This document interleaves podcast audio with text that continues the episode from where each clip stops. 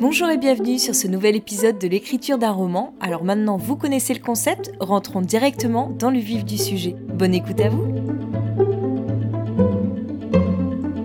Le samedi 15 août 2020. Ce qui me gêne dans mon roman, je suis en train de travailler euh, sur les passages de monologue interne, c'est qu'en fait ils n'apparaissent pas du tout de manière régulière dans le récit et j'arrive pas à leur trouver une justification par rapport aux endroits où je les ai placés. Je les ai placés euh, juste par rapport au moment où ça m'inspirait, mais il n'y a pas d'autre justificatif à ça quoi. C'est pas les moments où elle est plus seule, où elle écrit le plus, c'est pas les moments où elle ressent le plus de choses. Euh. Donc je sais pas, faudrait que je retrouve une certaine logique euh, là qui m'échappe un peu. Je viens d'en supprimer un qui m'apparaissait pas essentiel. Je trouve qu'il reprenait beaucoup le passage d'avant. On était un peu dans le ressassement. Alors certes, il y avait des petites idées euh, fulgurante, plutôt bien écrite. Mais euh, voilà, faut que j'arrête de conserver mon texte parce qu'il est bien écrit. Je pense que je vais pas avoir le temps de me questionner plus en avant euh, sur cette problématique puisque j'aimerais envoyer mon texte aujourd'hui. J'aurais déjà dû l'envoyer hier, mais bon, ça n'a pas été possible. Je suis contente parce que rien qu'en faisant ce travail euh, sur les passages de monologue interne, j'ai supprimé quand même pas mal de choses parce qu'il y avait des petites répétitions, des redondances qui n'apportaient pas plus de nuances par rapport à ce que je disais. J'ai même supprimé un passage ou deux et du coup, bah, j'ai gagné pas mal de pages, trois pages exactement. Là, je suis redescendue à 639 000 caractères. Je suis plutôt assez satisfaite. Maintenant, je vais m'attaquer au passage concernant les petites scénettes. Et puis je vais un petit peu voir aussi euh, la construction de mon roman en fonction des chapitres comment il s'enchaîne parce que euh, vraiment il y a des longueurs euh, complètement inégales euh, d'un chapitre à l'autre. J'aime pas ça. En fait, je pense que je vais faire un résumé de chaque chapitre. Jusqu'à présent, je faisais plutôt des résumés de chaque scène et donc plusieurs scènes constituent un chapitre, mais il faudrait plutôt que je le découpe en termes de chapitres. Donc je vais voir comment ça fonctionne. Ce que je veux dire par là, c'est qu'il faut que je synthétise chaque chapitre en fonction de toutes les scènes qui sont développées dans ce chapitre. Quel est le but, le fil rouge de chaque chapitre? Il faut que je le détermine de manière euh, très synthétique et claire en fait. Comme ça, ça me permettra peut-être de mieux découper mon roman de façon plus équilibrée ou peut-être pas. Hein. Le chapitre, c'est quand même une unité d'action pour moi en tous les cas ou une unité de lieu. Donc c'est compliqué de le découper autrement à mon avis que je l'ai déjà découpé. Enfin, je vais voir. Je viens de terminer le placement de mes scénettes de Gothul. J'en ai rajouté une, mais j'hésite un peu à la laisser parce que euh, je pioche quand même beaucoup dans le livre de Verrier Elwin pour l'écrire celle-là. Donc j'ai peur que ça fasse un peu euh, plagiat. Même si elle explique très très bien une des cérémonies qui se passe euh, à l'intérieur du Gothul, c'est quand même un gros gros plagiat, il me semble. Enfin, je reprends les dialogues que lui met dans son propre livre, donc bon. Je suis pas sûre que ça soit très très légal de faire ça. Bon, au pire, ça c'est quelque chose que je pourrais voir avec euh, un éditeur, si toutefois mon livre était retenu par euh, l'un d'entre eux. Je pense que je vais quand même en écrire d'autres, des scénettes. Pour l'instant, je laisse comme ça. Je pense que c'est suffisant, il y en a à peu près toutes les 20 ou 30 pages. Elles ont une résonance par rapport au récit. Les prénoms que j'utilise euh, correspondent plus à ceux que je veux utiliser. Bon, finalement, j'ai pas du tout fait une progression entre les prénoms Indy, les prénoms Moria, les prénoms de Gothul. J'ai un peu tout mélangé. Parce qu'en fait, Olivia, mon personnage, elle est elle-même perdue. Donc je vois pas pourquoi elle serait plus au courant que moi à ce propos. Donc euh, du coup, elle mélange un peu tout dans sa tête. Et comme c'est des petites scènes que elle, elle s'imagine, c'est pas très grave que ça reste comme ça. Par contre, j'ai fait attention à pas réutiliser euh, les mêmes prénoms euh, deux fois euh, dans le corps du récit. Sinon, on risque de penser que c'est les mêmes personnages qui reviennent, alors que non, à chaque fois, c'est d'autres personnes. Maintenant que j'ai fait ça, ben, je vais préparer la version finale pour mon prochain lecteur. Et puis après, ben, je recommence à tout lire.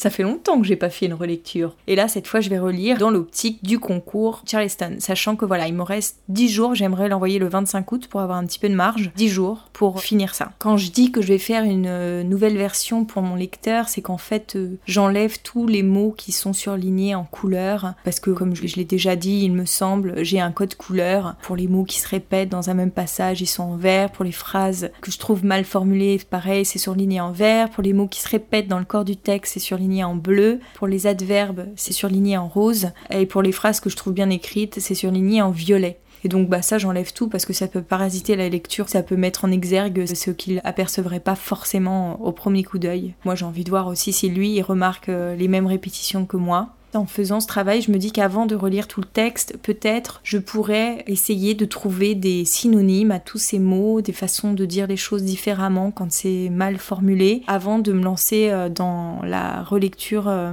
en vue du concours. Parce que de toute façon, ce travail, il va falloir que je le fasse.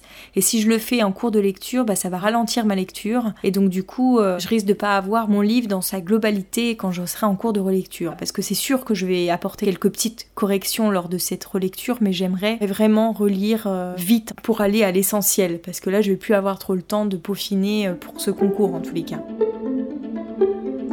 Je viens de faire un exercice très intéressant et surtout très instructif. J'ai compté le nombre de fois que je répétais les mots qui revenaient souvent. Et alors la question que je me pose, c'est jusqu'à combien de fois dans le corps d'un même manuscrit peut se répéter euh, le même mot, la même expression? Alors ça, j'aurais tendance à dire que elle ne peut pas se répéter. Une fois qu'elle est utilisée, on peut plus la réutiliser euh, dans le livre, mais au niveau des mots, jusqu'à quel euh, point on peut les répéter? Et donc en faisant ce décompte, déjà ce qui est positif, c'est que la dernière fois, j'avais des mots que je disais souvent, comme par exemple complicité et relation, c'était des mots qui revenaient assez souvent. Là, j'ai fait attention depuis et j'en ai beaucoup moins de présent dans mon texte, à tel point que là, ça va. Mais alors par contre, là où j'explose tous les records, c'est avec le mot cœur. Dès que je parle de sentiment, le mot cœur arrive et on le retrouve pas toutes les pages, mais presque quoi. Et donc j'ai 42 fois le mot cœur dans mon texte, sachant qu'il y a plusieurs fois les mêmes expressions qui reviennent. Je vais en dire quelques-unes. L'innocente question avait fait bondir mon cœur, la boule au ventre et le cœur tambourinant. Alors ça, bondir mon cœur et le cœur tambourinant, c'est deux choses qui reviennent tout le temps. Ensuite, je savais juste que mon cœur vibrait au rythme de mes pas. Alors souvent je relis aussi le mot cœur avec le mot rythme. L'alcool lui ouvrait le cœur. Ça, j'aime bien cette expression. Les palpitations de mon cœur. Mon cœur se serra à ce constat. Mon cœur accélérant sa course, mon cœur battant la chamade, le cœur tambourinant, mon cœur dont le rythme s'était accéléré. Voilà, voilà. Donc, j'ai vraiment l'impression d'être pas très très originale dans ma manière de traiter les émotions. Donc ça, c'est une première chose. Après, euh, les autres expressions, j'ai par exemple jusque-là, jusqu'à présent, je sais pas trop par quoi je peux le remplacer, parce que c'est une manière de dire qu'avant ça se passait comme ça, et que là, elle vient de réaliser, et que les choses vont plus euh, se passer de la même manière, et ça, je sais pas trop par quoi le remplacer. Donc là, j'ai 17 fois employé, hein, jusque-là, jusqu'à présent. Et alors, un autre mot qui revient pas mal, c'est oser c'est assez intéressant d'un point de vue psychologique, c'est-à-dire que je suis quelqu'un dans la vie qui n'ose pas, et du coup, bah, ça se retrouve à toutes les sauces. Je n'avais pas osé lui poser la question, je n'osais plus le regarder dans les yeux, je n'osais pas regarder en face, je n'osais pas la regarder en face, deux fois la même phrase, n'osant le moindre pas de côté. Et puis alors un mot, je m'en suis rendu compte il n'y a pas très longtemps, donc c'est quelque chose sur lequel je n'ai pas encore agi, c'est sur le mot intimité dont l'intimité pourtant me mettait mal à l'aise. Il aimait à me parler de choses intimes. Alors là, j'ai noté que ça pourrait être remplacé par personnel, mais le mot est quand même beaucoup plus faible. Ensuite, il y a le mot relation, donc maintenant on le retrouve plus que 13 fois, alors que c'est quelque chose qui était euh, très présent dans mon texte. Maintenant, je le remplace souvent par lien, par union, rapport, donc il y a quand même pas mal de mots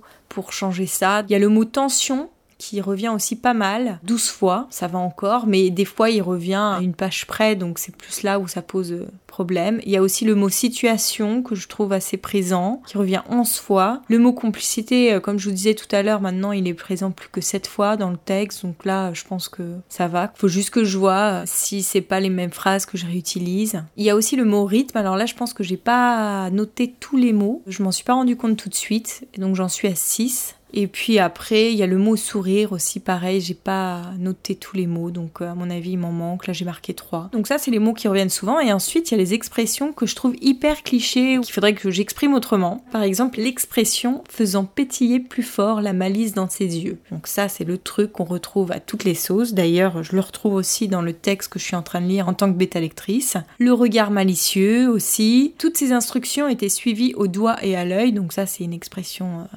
galvaudée, me semble, d'une main de maître expression très courante, l'éclair de malice qui traversa son œil en un instant, donc là on retombe un peu sur la malice qui a un rapport avec les yeux et le regard. Il finit par réapparaître au bout de ce qui me sembla une éternité, donc ça c'est une expression vue et revue. Impossible d'enrayer la machine, il me semble que c'est pareil, c'est quelque chose qu'on utilise vraiment souvent. L'occasion qu'il m'offrait sur un plateau pareil, c'est du déjà vu. Les yeux pétillants de gaieté, donc là on revient à ça. Enfin, moi, chaque fois que j'associe les yeux de Sourad, c'est euh, des yeux malicieux, pétillants. Et ça, c'est des trucs euh, qu'on a vus de partout. Les promesses non tenues en Inde étant monnaie courante, c'est pareil, c'est une expression euh, surexploitée. Je prenais tout au pied de la lettre, les yeux pétillants de malice. Donc voilà un petit peu mon champ lexical sur lequel il va falloir que je travaille pour avoir quelque chose euh, d'un peu plus euh, subtil, d'un peu plus fin, pas que ça ressemble à un texte déjà vu, lu 100 fois. C'est tout pour aujourd'hui, j'espère que l'épisode vous a plu. Si c'est le cas, je vous donne rendez-vous vendredi prochain pour une nouvelle diffusion. Si vous avez aimé, n'hésitez pas à vous abonner au podcast ou même à le partager autour de vous. Et pour échanger avec moi, ça se passe toujours sur Instagram où vous me retrouverez sous le nom d'Aurélie Horner. A bientôt